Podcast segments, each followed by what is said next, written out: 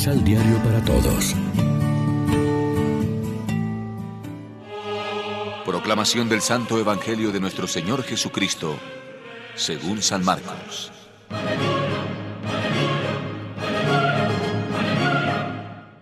Fueron hasta Cafarnaún. Allí Jesús empezó a comunicar su doctrina en las asambleas del día sábado, en la casa de oración. Su manera de enseñar impresionaba mucho porque hablaba como quien tiene autoridad. Era todo lo contrario de los maestros de la ley.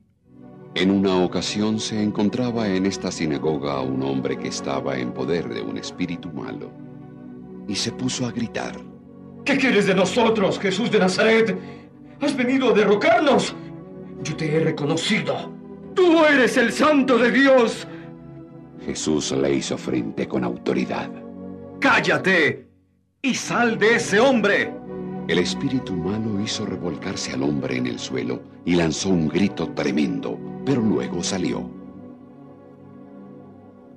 Entonces el asombro de todos fue tan grande que se preguntaban unos a otros. ¿Qué es esto? ¿Con qué seguridad enseña esta nueva doctrina? Incluso le obedecen los espíritus malos. A raíz de esto, la fama de Jesús se extendió por todo el territorio de Galilea. Lección Divina Amigos, ¿qué tal? Hoy es martes 11 de enero y a esta hora, como siempre, nos alimentamos con el pan de la palabra. El evangelista Marcos en la primera parte de su evangelio muestra con frecuencia a Jesús enseñando al pueblo y a sus discípulos el secreto del reino a base de parábolas. Pero es sobre todo en la segunda parte de su relato donde detalla el contenido de esa enseñanza sobre el reino con temas como el Mesías paciente, el mandamiento principal, el Hijo de David, el matrimonio indisoluble, la levadura de los fariseos, la escatología, etc.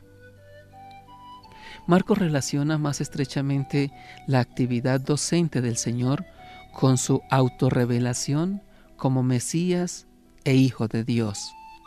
¿Cómo lo hace?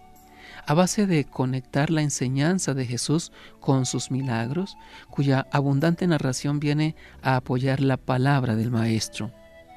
Ambos aspectos, mensaje y obras, ponen de manifiesto la autoridad superior y el poder mesiánico de Jesús, revelando su persona divina. Este es el caso del texto evangélico de hoy. A la enseñanza de Jesús sigue la curación de un poseso en la misma sinagoga de Cafarnaún. Es el primero de los milagros de Cristo según la tradición sinóptica. Era una manera fehaciente de mostrar su autoridad, incluso sobre los demonios, a quienes la mentalidad judía atribuía las enfermedades mentales como la epilepsia y la esquizofrenia.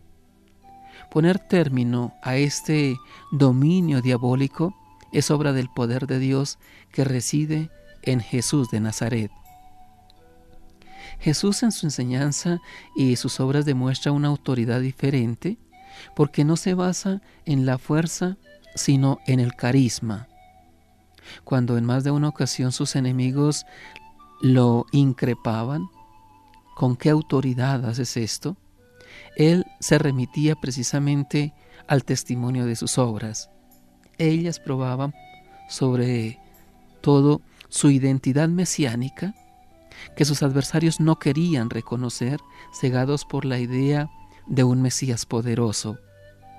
Pero estas obras a las que Cristo se remite no son actos de fuerza avasalladora, sino servicio humilde a la liberación de los pobres, los enfermos y los esclavos del pecado. Aquí radica la grandeza de quien vino a servir y a salvar lo perdido. Reflexionemos. ¿Hemos llegado a ser conscientes de la grandeza de nuestra dignidad como personas y como hijos de Dios? ¿Estamos dispuestos a respetar y defender los derechos humanos? Oremos juntos. Ayúdanos, Señor, a continuar tu misión liberadora del hombre poseído por los demonios del tener, acaparar y consumir, del egoísmo y la soberbia, la insolidaridad y el desamor. Así el anuncio del reino llenará de luz nuestro mundo y viviremos en plenitud, libertad y esperanza segura. Amén. María, Reina de los Apóstoles, ruega por nosotros.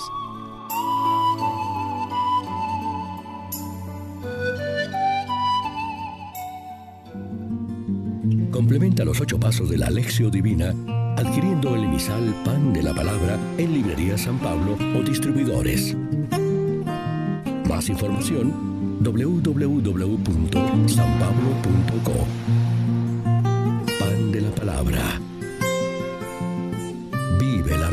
Pan